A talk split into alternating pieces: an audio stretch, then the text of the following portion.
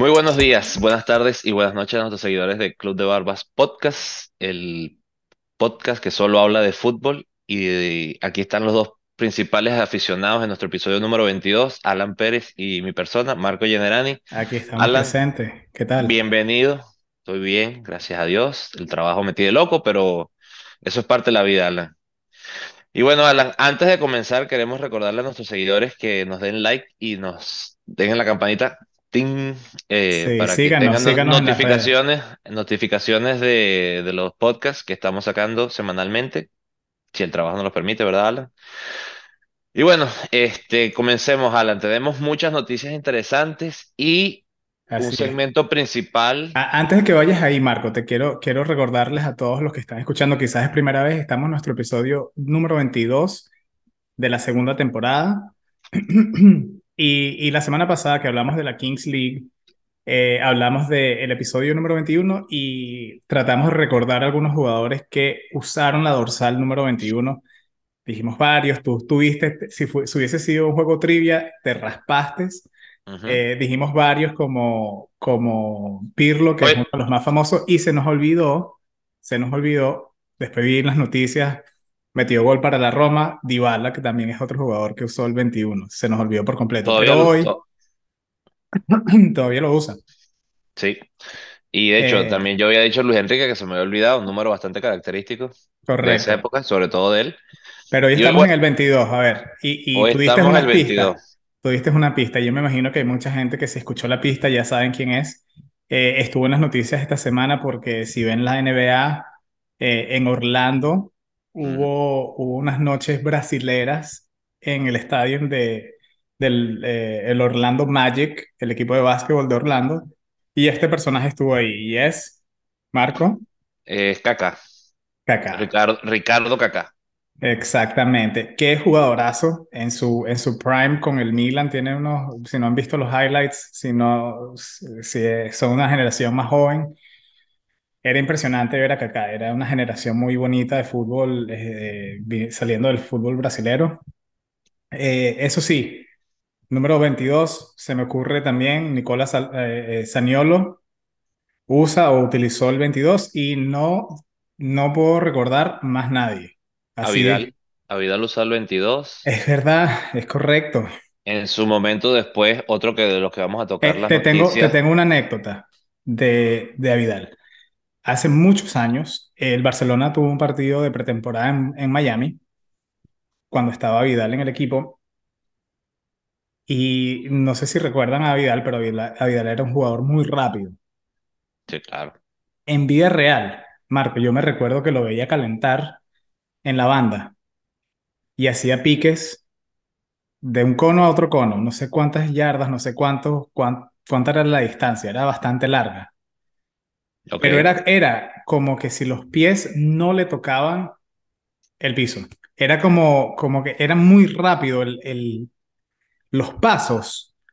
O sea, el, el tiempo de pisada en el piso era, o sea, milésimas de segundo. Era como que si flotaba. Yo, yo no estaba viendo el partido, él estaba calentando al lado y yo sí.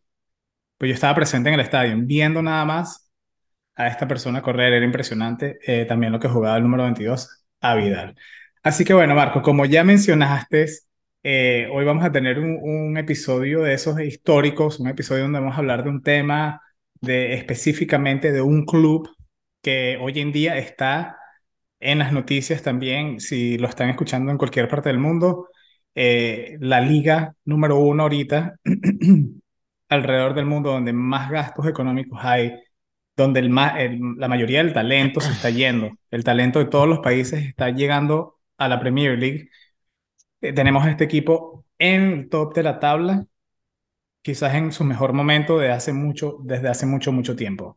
Eh, y vamos a hablar de el Arsenal, los Gunners. Los Gunners de, de Inglaterra, no el otro, el Arsenal en Argentina, nada de eso. Hay otros Vamos Arsenales. Vamos a hablar de, de los Gunners. Eh, el Arsenal, se podría decir el clásico. Creo que es el, el original o el, el- uno de los primeros con ese nombre que originó de, de Inglaterra. Pero antes de llegar ahí, Marco, vamos a, a repasar un poco de noticias que, que quizás han ah, ocurrido en esta, en esta última semana. A ver, eh, ¿qué tenemos aquí anotado de primero?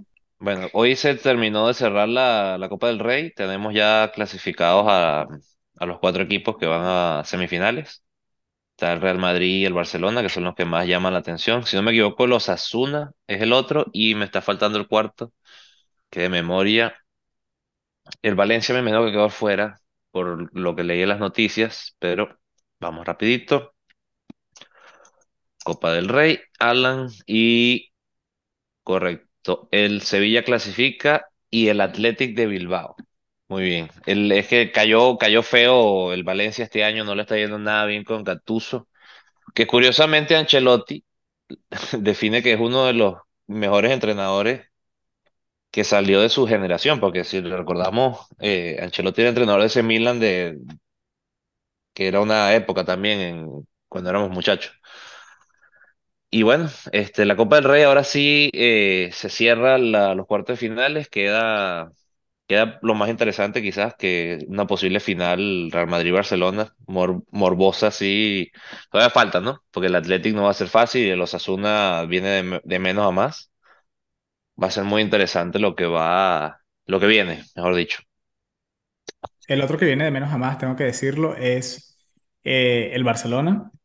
Así que también va a estar, va a estar interesante porque, eh, bueno, porque viene, viene de su vida, en mi parecer. No quiero ser, como dices tú, re- de una persona basada en resultados, pero, pero si hay alguien sacando resultados, jugando un, un fútbol no muy vistoso, un fútbol bastante, se podría decir, reservado, es el Barcelona. Así que vamos a ver qué pasa con, con la Copa del Rey. Luego tenemos aquí en las noticias eh, que por eso es que eh, Arabia Saudita se lleva a Cristiano Ronaldo para que las noticias de el fútbol de allá llegue ahora a Club de Barbas Podcast y a todos los lugares, que todas las otras redes y otros medios que tenemos para, para escuchar las noticias. Estamos hablando de el Al Nas Nasir, donde quedan descalificados. Perdieron 2 a 0 hoy eh, contra, no, no, sé cómo pronunciar el otro equipo, pero eh, sí, Cristiano Ronaldo fuera de una copa no, que pero te voy a corregir rapidito, fue 3 a uno 3 a 1, pero Eh, a pesar de que fue 2 a hecho, 0. De hecho, eh, no, estuvo perdiendo dos cero y se lograron poner 2 a uno Parecía, eh, bueno, lo que que parecía que venía la No te remontada. voy a mentir de que pude ver ese partido, ni siquiera sé Si, si dónde viendo, verlo. exacto, iba a decir, si nos van, a- si nos preguntan dónde podemos ver los partidos de Cristiano Ronaldo en el Al Nassr, no tengo la menor idea. Yo tampoco. Y bueno, todavía creo que le faltan unos pasos para que podamos ver la Liga Saudita. Pero lo que sí es curioso, y es algo que yo lo venía pensando, no lo quería decir porque tampoco es justo, ¿no? Por, por cómo es la, el fútbol a veces. Lo que tú dices, el resultado después termina que saca muchas conclusiones. Pero Cristiano Ronaldo no ha marcado goles, ya ha jugado, eh, en los partidos oficiales. Sí marcó contra el Paris Saint-Germain, eh, Correcto. fue un do- doblete, uno de penal y uno gol Sí. normal. Pero se, un jugador como Cristiano hace siete goles en un partido en, en Arabia Saudita y es, como decimos en inglés, expected. Es, Eso era lo que es, se, es lo lo que se- esperado, es lo lo que se esperado, espera. la, la- lo que se, la expectativa de que eso vaya a pasar. Cualquier cosa diferente para Cristiano Ronaldo en esta liga es perder, o sea, es menos, es degradarse a mi punto de vista. Yo siempre lo he dicho, no, lo que yo digo no significa que es lo que es, pero a mi punto de vista, Cristiano se arriesga mucho. Por eso es como cuando uno juega Sí, yo, yo creo un que, partido contra un equipo que no tienes nada que perder perdón, no tienes nada que ganar, aunque ganes 7 a cero no pasa nada y, y si pierdes es un desastre, que es sí, mucho como cuando uno juega con el filial del equipo sí, exactamente. y se, se metió en una situación donde ahora, o sea, ¿qué vas a decir? O sea, no puedes hacer goles en Arabia Saudita. Una Sí. liga, Es muy injusto en ese sentido, especia- especialmente para Cristiano Ronaldo, porque Porque la gente se olvida muy rápido. La gente se olvida muy rápido de que hace, hace, hace no nada, hace muy poco estábamos diciéndole el Mr. Champions, todavía es el ¿verdad? Mr. Champions y va a pasar mucho tiempo hasta que eso se acabe, ¿no? Sí, pero la gente se olvida, como dices tú, la gente dice, ah, pero el Mr. Champions no marcó gol en Arabia Saudita, pero se, se olvidan de que, de que bueno, el tiempo, el tiempo no para, ya tienes una edad diferente, no sé, que, ¿me entiendes? La vida personal, o sea, hay muchos factores que influyen en este deporte y se olvida uno de que estos jugadores son personas, son humanos Sí, también. se nos Y, olvidó por mucho tiempo, pero sí. Y se nos olvida también cuando los vemos ya a un nivel que no es el que estamos acostumbrados a ver, se nos olvida muy rápidamente el, el Cristiano Ronaldo que metía tres goles contra equipos de alto nivel, el Cristiano Ronaldo que ayudó a Portugal a ganar uno de sus trofeos después de hace mucho tiempo. Entonces, es muy injusto, me parece que sí, como dices tú, es, es riesgoso para él porque está puesto en un...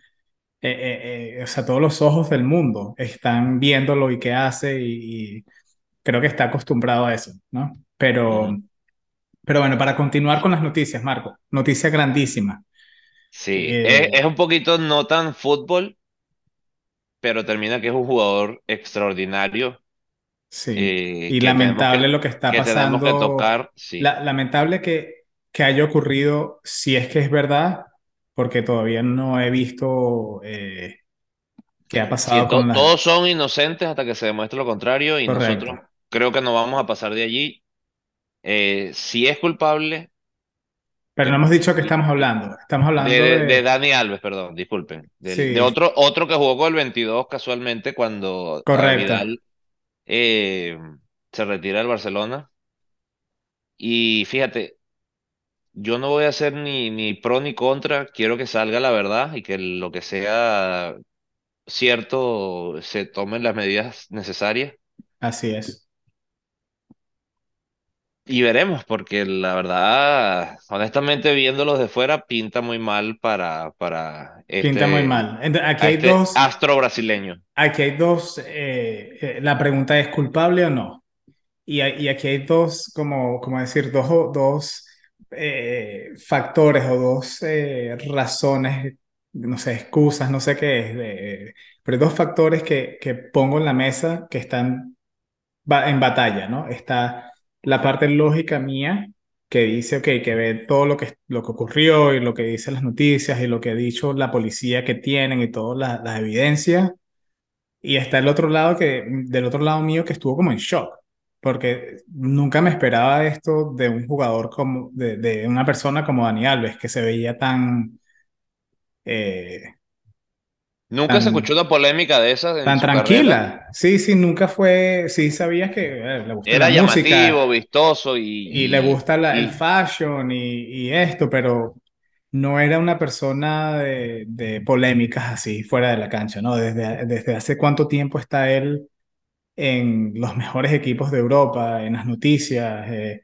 pero siempre por fútbol, nunca fue por, por sí, algo por- por- pero a, negativo, lo a lo mejor hay detallitos extradeportivos, pero nada, nada, nada grave, quizás no, como lo que hablamos de Piqué o ese tipo de cosas. O sea, no, no era esa polémica, ese, tampoco. correcto, O sea, no voy a decir que era un hombre de familia, porque tampoco es que le seguí mucho la vida personal. No quiero decir que es un hombre de familia, a lo mejor no- creo que está con una, tiene pareja, no sé si está casado, fíjate. Lo que sí, que sea lo que sea, que se, que se defina la verdad. O sea, que no vaya a pagar nadie por una mentira del otro. No voy a decir ni que es mentira uno, ni que es el otro, que salga la verdad y que las pruebas eh, vayan a un jurado y que alguien decida, pues.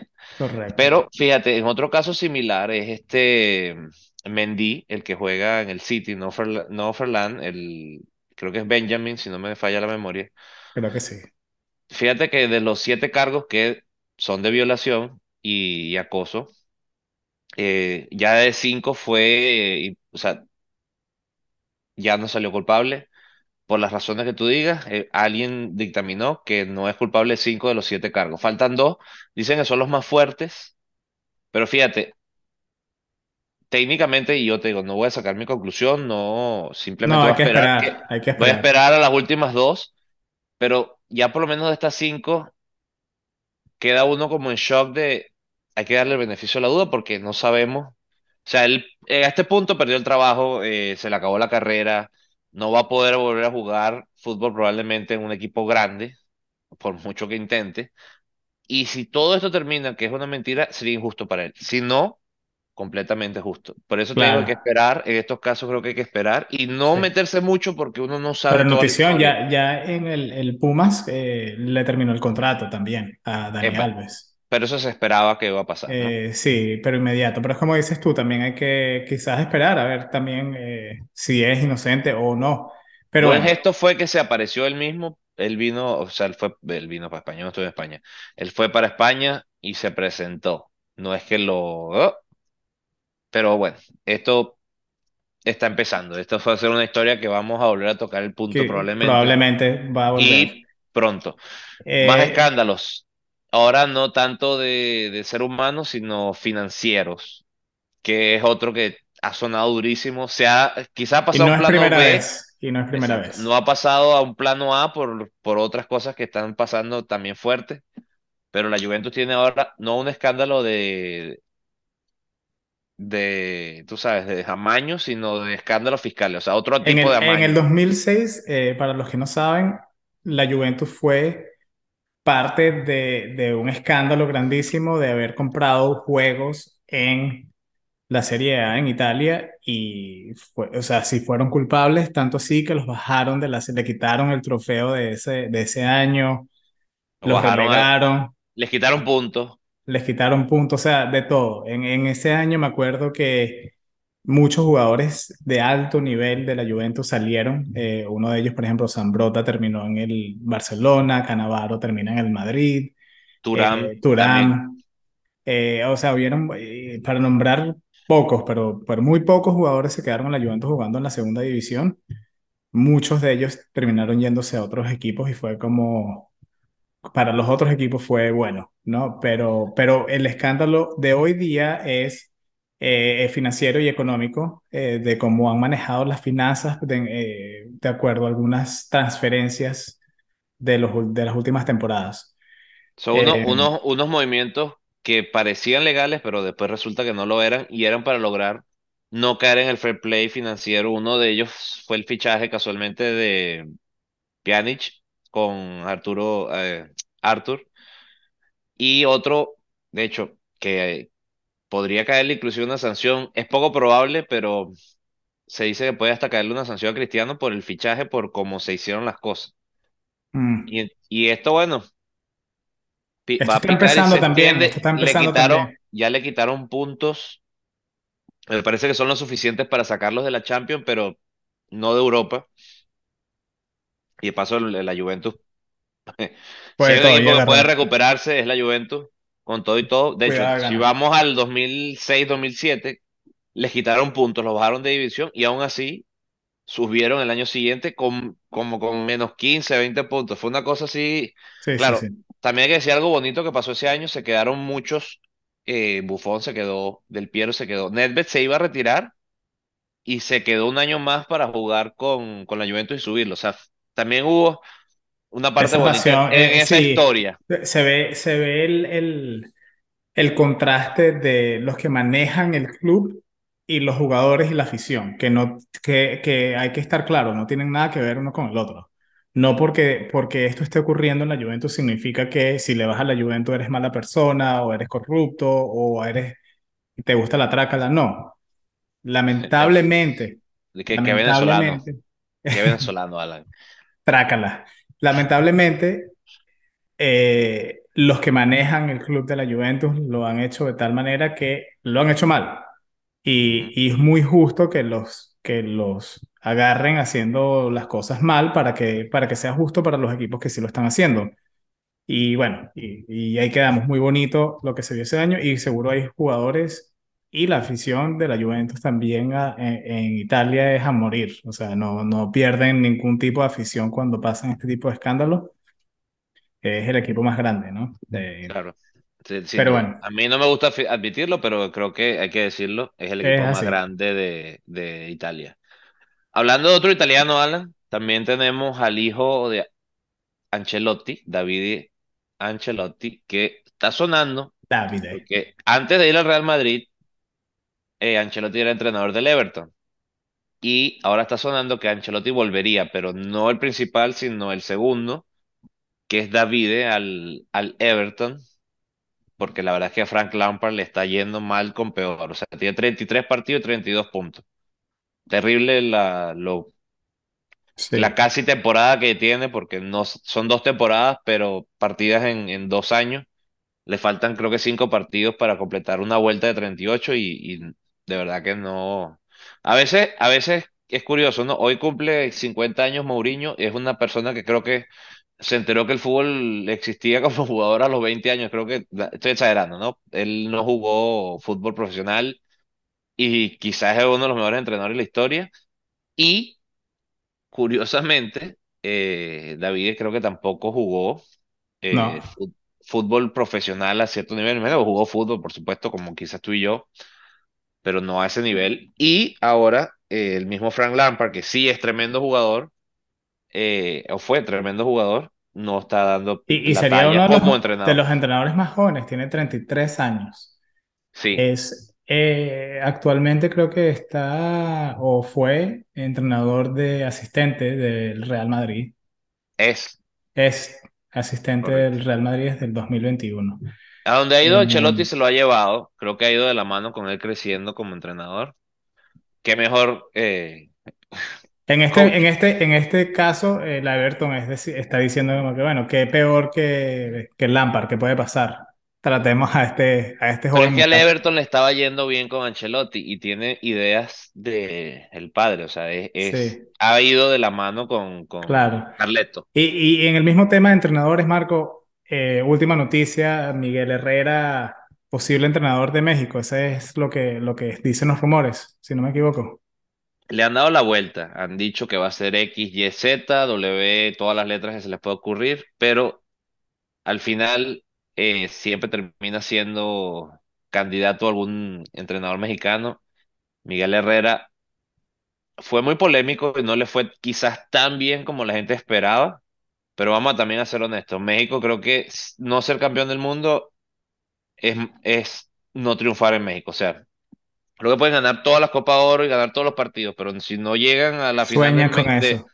o sea, en México en eso tiene una barra muy alta para Sí. la, para el- quizás el, la historia que tiene el equipo, ¿no? Porque no es que ha estado cerca de ganar un mundial como para, No, pero es que el, el fútbol en México es, es parte de la cultura, es algo que eh, lo anhelan, anhelan ser uno de los equipos grandes de- del mundo en el, en la plataforma internacional y ap- eso se hace en el Mundial. aparentemente, uno de los que dijo que no fue Bielsa eh, a entrenar la selección de, de de México. Y bueno, este Miguel Herrera sería la parte 2 de esto. No sé, a mí por ejemplo te digo, la parte 2 de, por ejemplo, del Vasco Aguirre fue buena, pero igual terminan todos saliendo por la puerta atrás porque es que en México son demasiado mano dura. Yo creo que pueden ganar todos los partidos y, pero está jugando feo. O Sí, sea, a mí, yo puedo entenderlo, tenemos tres años ganando derrota a nadie, pero es que no, no me gusta cómo jugamos. sí. Y, y es una cosa que, que quizás México ha sido demasiado exigente a su, a su entrenador. Quizás no le han dado tampoco el tiempo a X, Y, Z entrenador de hacer un proyecto largo, porque te digo, mazo rápido. Si no hay resultados inmediatos, fuera.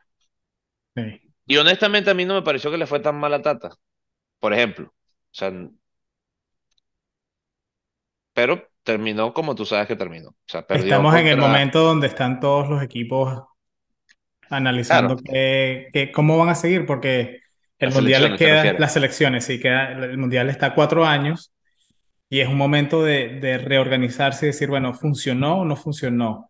¿Deberíamos cambiar el sistema y el programa con un entrenador nuevo o le apostamos al mismo entrenador para seguir evolucionando lo que ha estado haciendo? Entonces, eh, muchos equipos de selecciones están haciendo eso.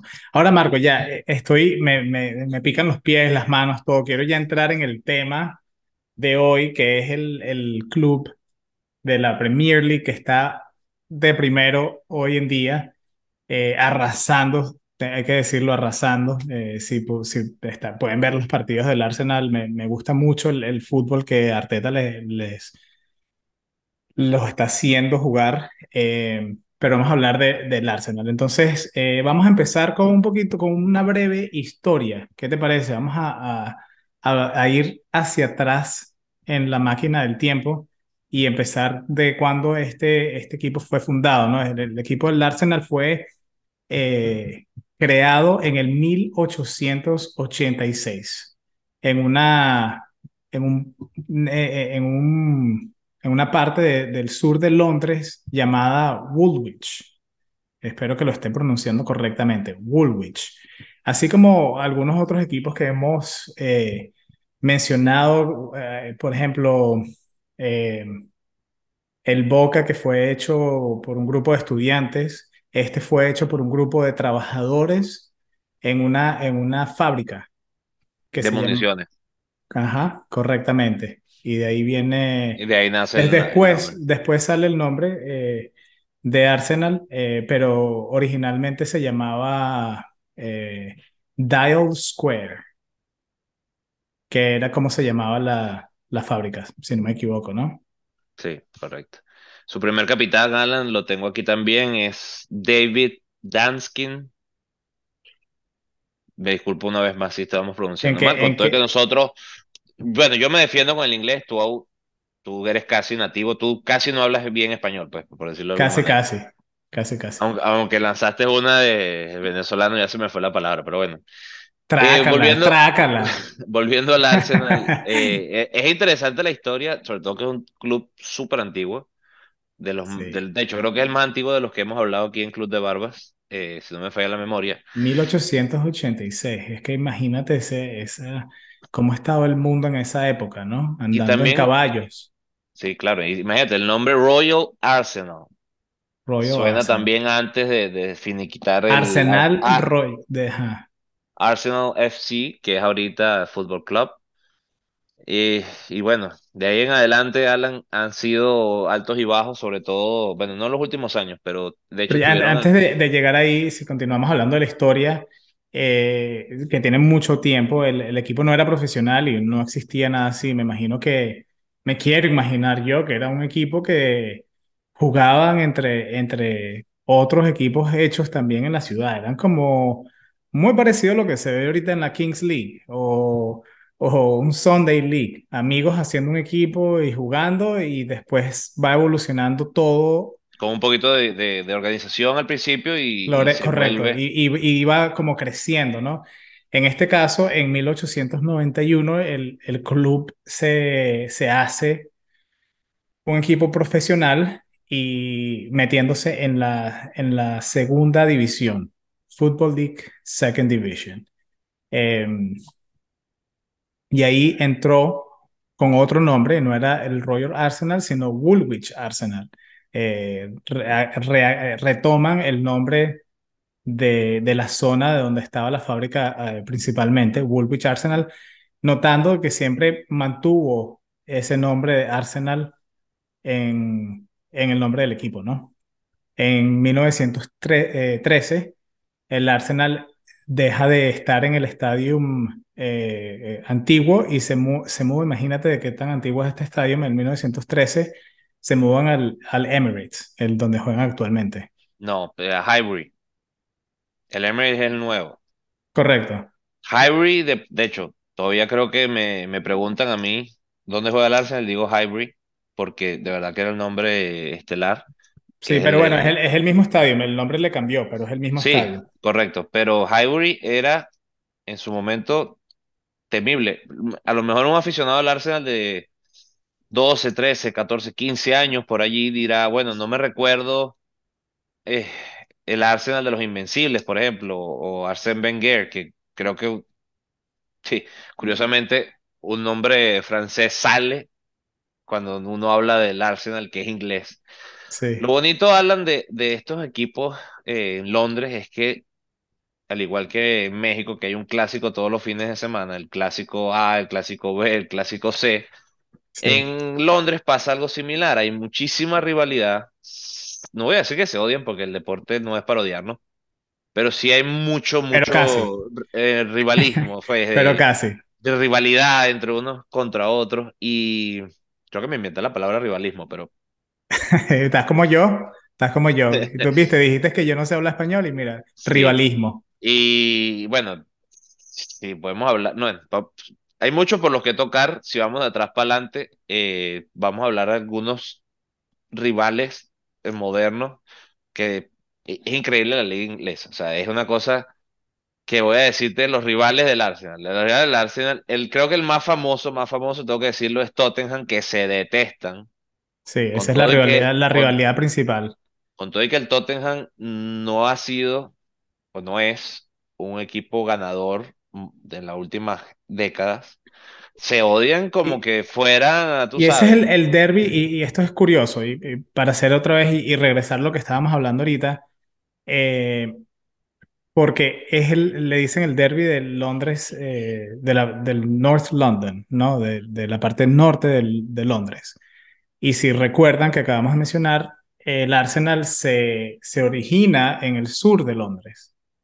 Cuando cambian eh, el estadio, que antes está, en el estadio donde jugaba antes en el sur de Londres se llamaba Ma- Manor Ground, Manor Ground, ellos terminan mudándose también de, sitio, de localización. Eh, el estadio del Manor Ground les estaba quedando muy pequeño y tomaron el riesgo en esa época. Imagínense ustedes, tienen están en el sur de Londres, hay rivales al norte, eh, la fanaticada está al sur, o sea, habían varias cosas que podían perder, pero tenían la posibilidad de tener un estadio más grande al norte de Londres. Y ahí es cuando establecen el estadio donde están ahorita, que fue re renombrado, que ahorita es el Emirates, y mueven eh, su sede principal del sur de Londres al norte de Londres. Y eso ayudó muchísimo, a- por lo que he visto, a, a que, a que el club siguiera creciendo. A- ayudó con las finanzas, ayudó con todo, bueno, el estadio más grande.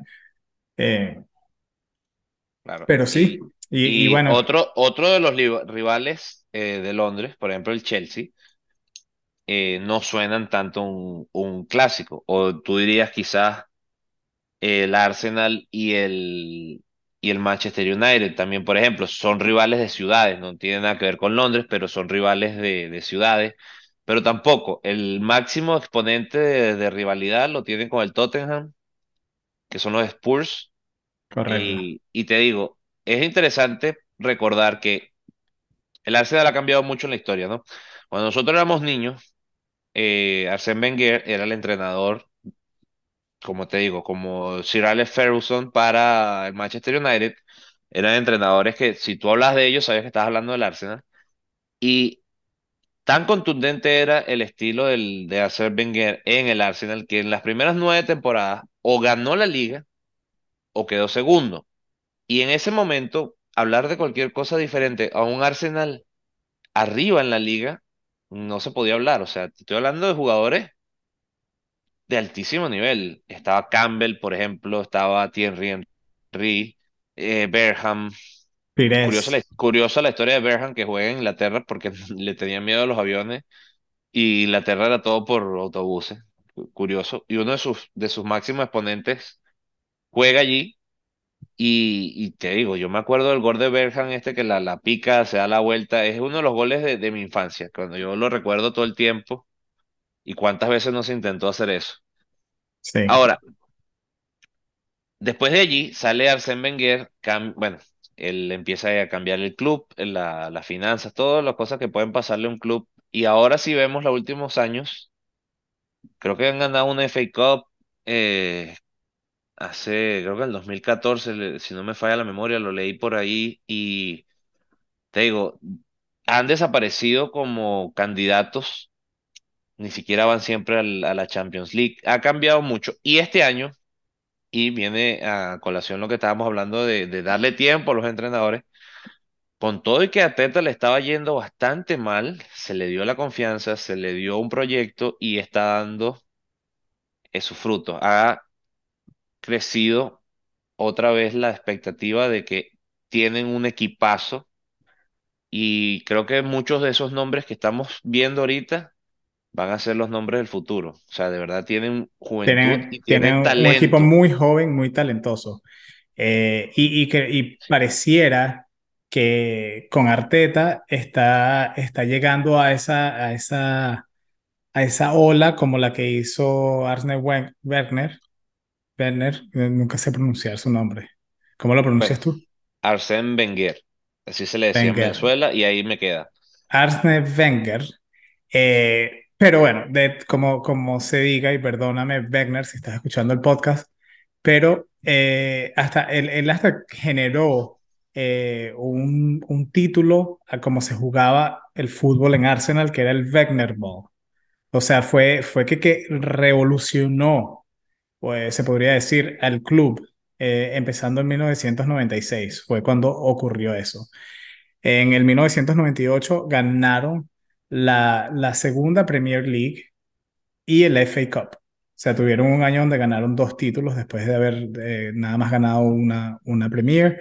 En el 2002, el equipo terminó toda la temporada sin haber perdido Los y lleva los invictos, esos es los famosos invictos, toda la temporada de la Premier League sin perder. Recuerden ese año 2002. Algo, eh, un paréntesis que me parece muy interesante es que por mucho tiempo, y lo hemos mencionado ya por mucho tiempo, eh, los equipos de la Premier tienen eh, quizás un fútbol muy competitivo. Ese año fue un año eh, mundialista y Inglaterra nunca logra exponer el fútbol que se juega en su liga cuando hay mundiales, lamentablemente. Quiero poner un paréntesis, podemos tomar ese tema más adelante, pero me parece muy interesante cuando leo este tipo de cosas y cuando veo la, la, la influencia de, de muchos, muchos jugadores y muchos equipos eh, ingleses, eh, especialmente en años que son mundialistas, y, y decir por qué no. Eh, por ejemplo, en el 2006, cuando pasó lo que estábamos hablando de la Juventus, eh, Italia queda campeón y una de las razones es que el equipo de la Juventus estaba muy alto nivel y muchos jugadores jugaban en la Juventus. Eh, y esos jugadores pues demostraron esa misma calidad para la selección. Eh, volviendo al tema del Arsenal, tenemos aquí en esa temporada uno, el, el, capitán, que es otro, es un, entrenador que está haciéndola muy bien en estas temporadas con el Crystal Palace, es Patrick, eh, Patrick Vieira, Vieira eh, la cual era el capitán durante esos años del 2002 y El, estaba el mediocampista de contención de verdad del, del momento. del momento. Era increíble jugador y ahorita es increíble entrenador, porque en verdad eh, lo que está haciendo con ese equipo de Crystal Palace, si no me equivoco, es Crystal Palace, ¿verdad? No me acuerdo, Alan, Eh, la verdad, ¿puedes pero confirmarme eso para no estar dando la información equivocada a nuestros oyentes hoy día? Eh, y luego también esa, en ese mismo equipo de los Invencibles estaban jugadores que ya mencionaste como Thierry Henry, Robert Pires y Dennis Bergkamp. Eh, uno de mis favoritos en esa época era Thierry Henry. Me parecía que eh, estaba en otro nivel absoluto. Justamente hace poco me salió un video de, de él en una Champions League, creo que fue la semifinal o creo que sí, la semifinal contra el Real Madrid, que se lleva por la banda a Roberto Carlos haciéndole la figura, la, la 8, donde le pateas el balón por un lado y le das por el otro. sí, Pero, o sea, una distancia larguísima y Roberto Carlos que era rápido y él iba como a un paso trotando casi. Y llega a la esquina y aguanta, a, no sé, creo que era... eh, No me acuerdo. Sé la jugada, pero no me acuerdo. Ya pa- tan para atrás sí, sí, pero bueno, haga- impresionante, impresionante lo que jugaba. Y, sí, correcto, tienes razón. Es el entrenador del Crystal Palace ahorita mismo. Eh, eh, Vieira, pero te digo, hay muchos nombres que podemos recordar. De hecho, me acuerdo bastantes nombres de los Invencibles. Henry, sin duda. Estaba eh, Vieira, como ya lo mencionaste. Uno de los centrales era Campbell, eh, que era el central de Inglaterra en ese momento. Tenía buenos jugadores, Alan, y, y Pires, eh, eh, el Robert Pires, el francés. Yo, yo no sé, obviamente no estaba en esa época, pero hay muchos nombres que me recuerdo del Arsenal, Rosicky, que era como decir un estilo Modric. eh, Mira, aquí, aquí está Modric es Ashley, mucho Ashley mejor. Cole, estaba Ashley ahí. Cole estaba, Estaba eh, Clichy en su late- época. lateral, Colo. Touré, Lauren, que era también un central muy bueno. Estaba un Mira, central, Pires, uh, Lund- eh, Lundberg. Frederick Ljungberg, Lundberg. eh, es otro de, de Suecia. Había también un, un Ah, ah, Gilberto Silva. Gilberto Silva, eh, Delanteros estaba el se español ah, José Antonio Reyes, Bergkamp, Thierry Henry, In- este no lo conozco, Inwankwo Canu, o. Canu, Me- Canu. Claro, claro, claro, el nombre no me lo reconocí, pero el, el apellido sí. ¿Tiene, ¿Tienes la lista allí a mano? Estaba también seguro el central que era suizo. Ah, Y hay que darle un poquito de cariño a los, a los arqueros. No le dij- no dijimos que estaba alemán, que era alemán el, el Lehmann, sí, el principal. portero, el portero suplente de, de Oliver Kahn.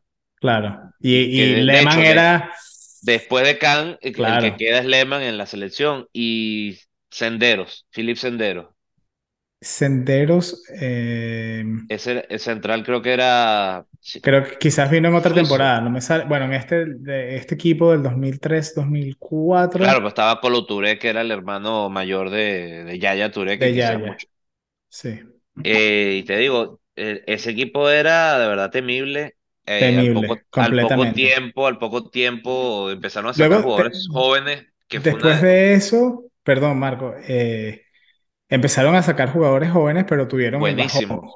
Tuvieron Pero, el pero, sa- bajón. pero sacaron una, unas generaciones buenísimas. Se roban a Fábregas, de, Fábregas. Fábregas del Barcelona, tenían a Tío Walker, que, que debutó en un mundial como con 17 años en esa época. Sí, Buenísimo. Era de verdad.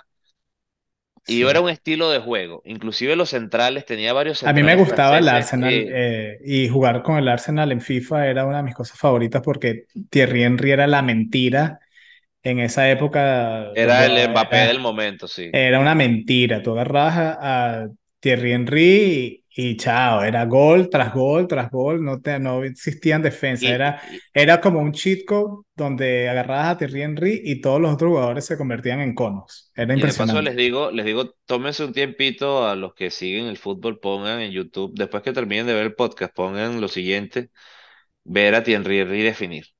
Qué bonito Ah, era, era, cómo, cómo era hacía goles sabroso. con, Y, con esta parte del pie que la tocaba, el, la el- el episodio pasado mencionamos lo de los tacos y los, los zapatos de fútbol. Una de las razones por la cual yo me compré los Vapor eh, y tuve los Vapor doraditos que tenía él era por Thierry Henry. Era, eh, era como que ese estilo de juego que a mí me gustaba. No jugué ni, ni un por ciento cerca a lo que, a lo que hacía Thierry Henry, pero, pero sí, eh, marcó bastante una parte muy grande de mi, de mi juventud y de mi fútbol. Luego pasó el bajón y en el 2006 eh, es cuando pierden en la final contra el Barcelona. Bien, Eh, bien polémica la final, bien, polémica, eh, Hubo de todo, el Barcelona creo que empezó perdiendo, empató y después logra voltear el partido con un golazo de Belletti. También les digo, después de ver lo de Thierry, sí, vayan a ver hacer el, eso. el gol de Belletti en la final. Y, Y y creo que también, después y de allí, y también y después de ahí eh, también empiezan a costarle ser dominantes en la Premier, en la liga. Y en sí, el hubo como, 2018 ya Wegner lo, lo dejan ir después de 22 años como entrenador y, y para los que no saben, el entrenador que lo reemplaza es Unai Emery, es el entrenador que pasa por ahí después de él.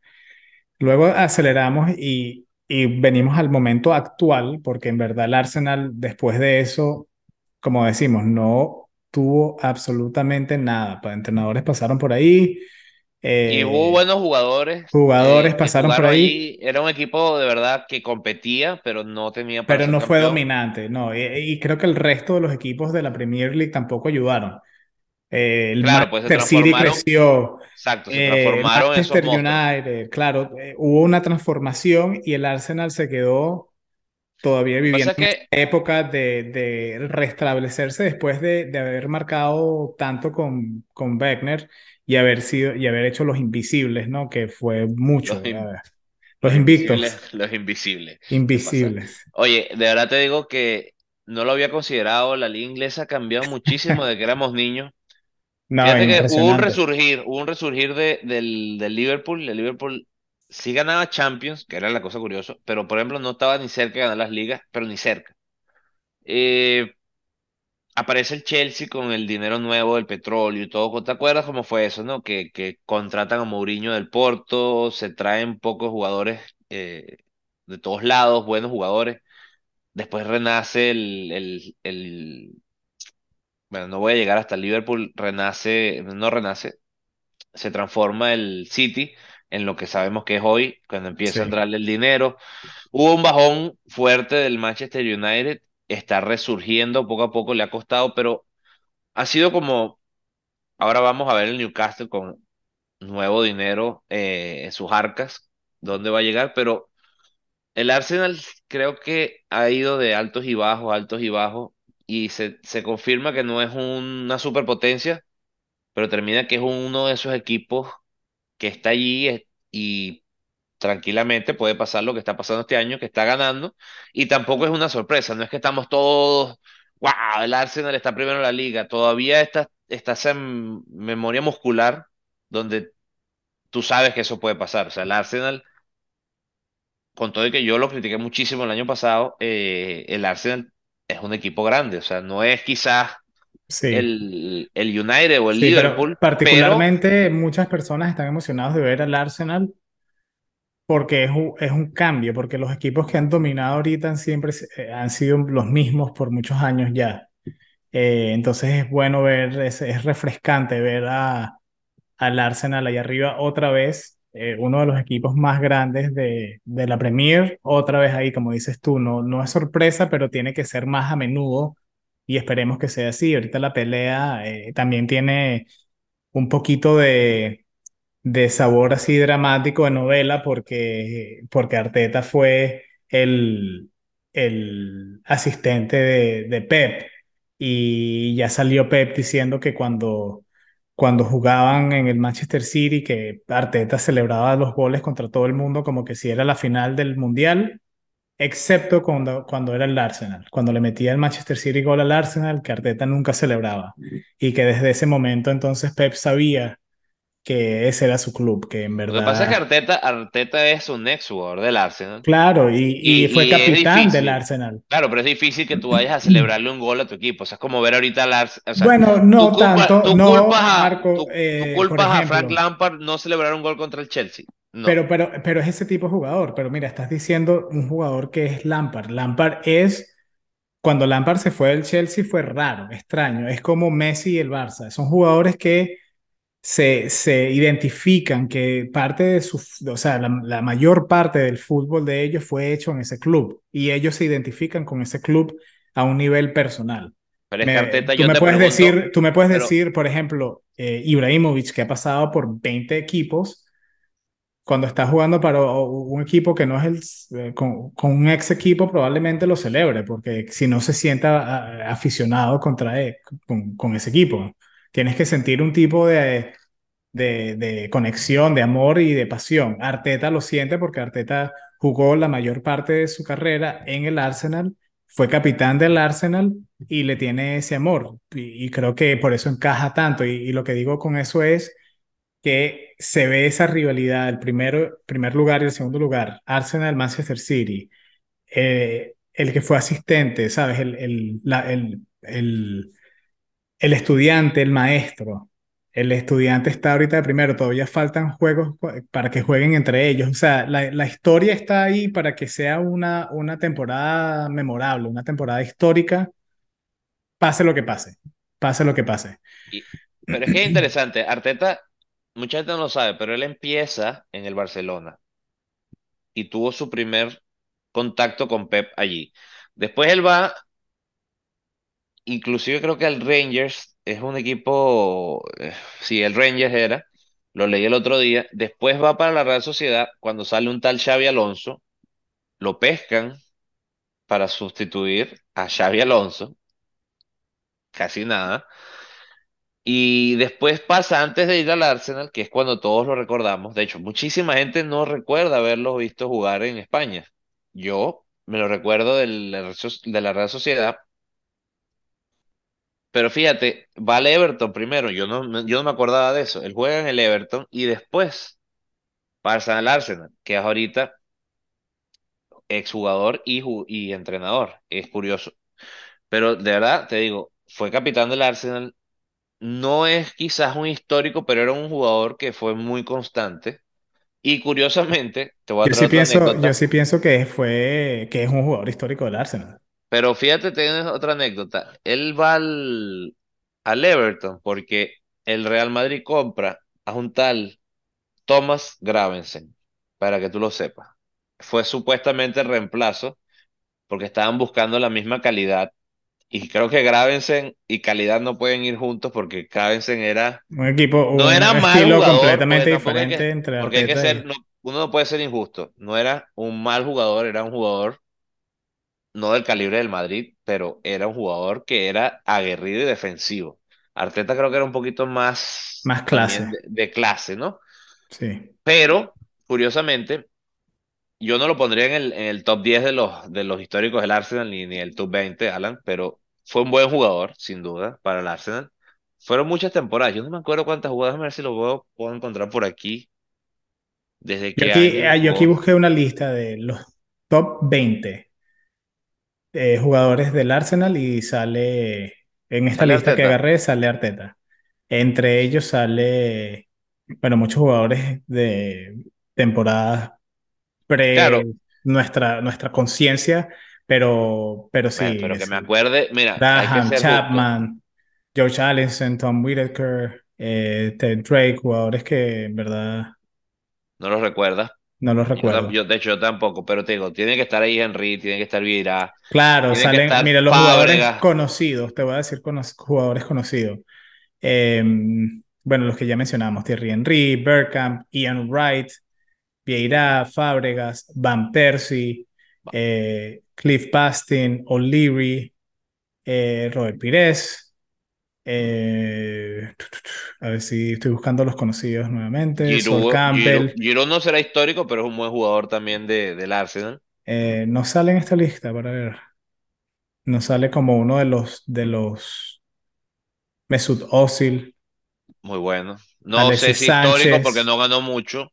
Alexis Sánchez, yo creo que históricos en el sentido porque estos jugadores, por ejemplo, Theo Walcott, eh, Bacara, eh, Bakary Sagna, eh, Wilshere, eh, Sánchez, Aubameyang, Tierney, estos todos son jugadores que no ganaron nada, pero son parte grande porque son de la historia que, eh, bueno, el Arsenal no ganó nada por muchos años, pero sí fueron los mejores jugadores del Arsenal en ese momento que de baja.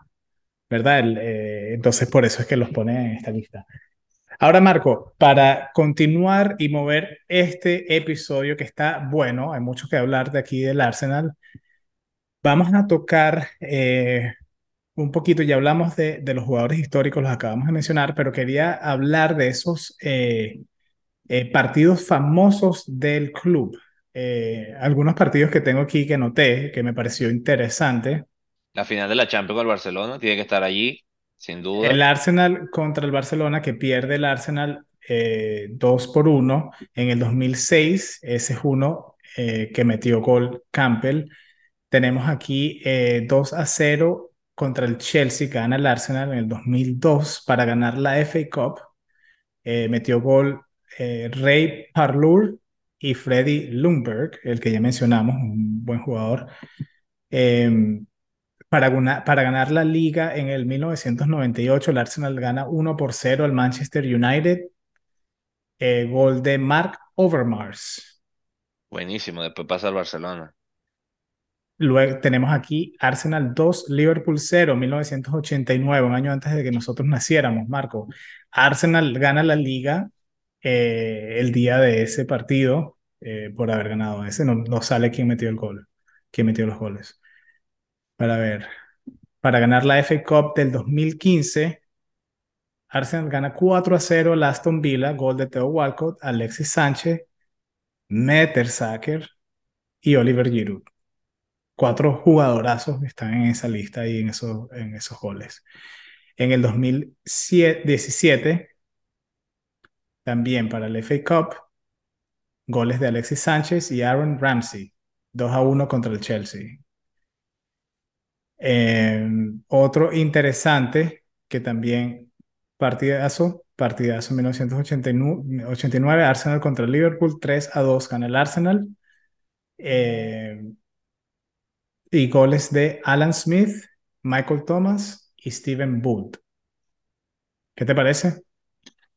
Bueno, Te seguramente tengo nos una más. Te te tengo una tengo, más. te tengo la noticia de decirte que seguramente nos están faltando No, bueno, imagínate, una lista de, una de, lista de interminable. resultados, pero estos son los que me parecieron más interesantes de resultados eh, históricos. Y el Arsenal en el 2020, para retomar una copa, eh, la FA Cup, ganan co- 2 a cero contra el Chelsea, goles de Pierre-Emerick Aubameyang.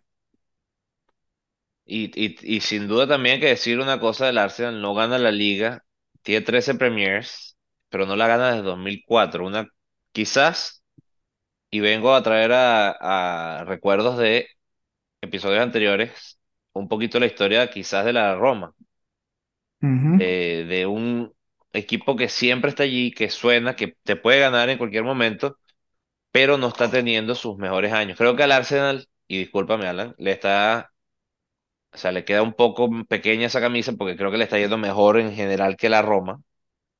Ha logrado este, más títulos que, que, el- el- que la Loba en Italia. Sin embargo, también las cosas Pero como tú estás haciendo este episodio personal o qué No, no, no, no, no. Sin Eh, duda que a- no, a- hablando de otros equipos, eh, ya mencionamos un poquito las rivalidades y, me- eh, y hablamos un poco sobre esa rivalidad del Tottenham, eh, pero hay una rivalidad que no mencionamos, también está la rivalidad del Chelsea, que, hablaste de eso, y está la rivalidad que tienen contra el Manchester United. Eh, son dos equipos históricamente que han sido importantes en la Premier y a pesar de que no están en la misma ciudad, que no, la rivalidad no viene porque son de Londres, es una rivalidad porque en un momento fueron los dos equipos más grandes de la Premier y como que se evolucionó a que sea el Arsenal contra el Manchester United, los dos, ¿sabes? Cla- eh, eh, equipos gigantescos de la Premier y, y hoy, hasta hoy en día, es una de esas rivalidades que quizás pierden un poquito de fuerza, especialmente cuando tienes un equipo más dominante que el otro. Eh, por ejemplo, un Barcelona español que sigue siendo una rivalidad fuerte, pero quizás no es tan llamativa porque no es tan peleada.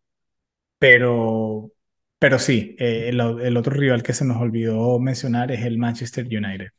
No, sí, sin duda. Y, y cuando uno habla de liga inglesa, tienes que mencionar al Manchester United. Sí, Pero bueno, el, el caso es que el Arsenal está en ese top, top de los equipos en en Inglaterra. Eh, de hecho, me atrevería a decirte que históricamente quizás está en el top 5 para mi gusto, después del eh, histórico, no diario de hoy día, sino United, Liverpool, y por allí, por allí te tiene que caer el Arsenal o un ya, Tottenham, yo creo que, ya, ya, ya se merece estar ahí el Manchester City. ok, pero vamos a ver el overall, todavía, por ejemplo, tiene más Premier Leagues eh, el Arsenal que el Sí, sí, históricamente te entiendo, históricamente sí, O sea, indudablemente es, eh, es top no, 3, top vam- 3. vamos a darle un poquito de valor a la historia, Manchester no United, podemos Manchester. United, Arsenal No. Liverpool primero, Liverpool tiene que estar, no sé No, si sin orden, no estoy, no United, lo estoy poniendo en orden, no lo estoy poniendo en orden, estoy diciendo top 3, Arsenal, Liverpool, Manchester United, yo creo que históricamente sí son los más grandes de, de la Premier, estoy de acuerdo con eso. Y bueno, Marco, para que no se alargue el episodio, les damos muchísimas gracias por escucharlo. Hay mucho, como siempre, mucho de qué hablar. Este, este equipo es uno de los más grandes de, de la Premier. Eh, siempre es bonito verlos jugar, verlos en la Champions. Me gusta que, que están otra, otra vez poniendo pie en el, en el tope de la, de la tabla. Y bueno, espero que hayan aprendido como nosotros aprendimos también haciendo este, este episodio. Espero que hayan aprendido algo sobre el Arsenal. La semana que viene, Marco, vamos a cambiar de continente y vamos a hablar de un equipo que de, de una manera u otra tuvo conexión con nosotros en un momento, en un breve periodo de, de nuestras vidas. No sé, no sé tanto si contigo, pero conmigo sí. Pero sí, vamos a sí, hablar y, de, y del la, y la, equipo. y la agarramos riña, ¿verdad? Sí, sí, vamos a hablar del equipo hondureño, el Real España, porque hay, hay muchos equipos, hay muchas cosas que aprender Y, y, bueno, vamos a hablar un poquito sobre, sobre el continente americano, de, del fútbol centroamericano, Centroamericano. centroamericano y posiblemente uno de los clubes más grandes de Centroamérica, de Honduras, llamado Real España. Así que eh, acompáñenos en ese episodio y los invitamos nuevamente a que le den like al video si nos están viendo en YouTube. Síganos eh, si nos están escuchando en Spotify, denle like también para que suscríbanse, para que estén al tanto cada vez que salga un episodio nuevo, nos puedan escuchar. Y en las redes, Marco, nos pueden seguir en Twitter, Facebook, eh, Instagram, en todas las partes, en Facebook, Club de Barbas Podcast, búsquennos, síganos, coméntenos, nos, eh, nos encanta escuchar sus voces. Así que gracias por acompañarnos y siempre recuerden, puro fútbol. Puro fútbol. Hasta luego.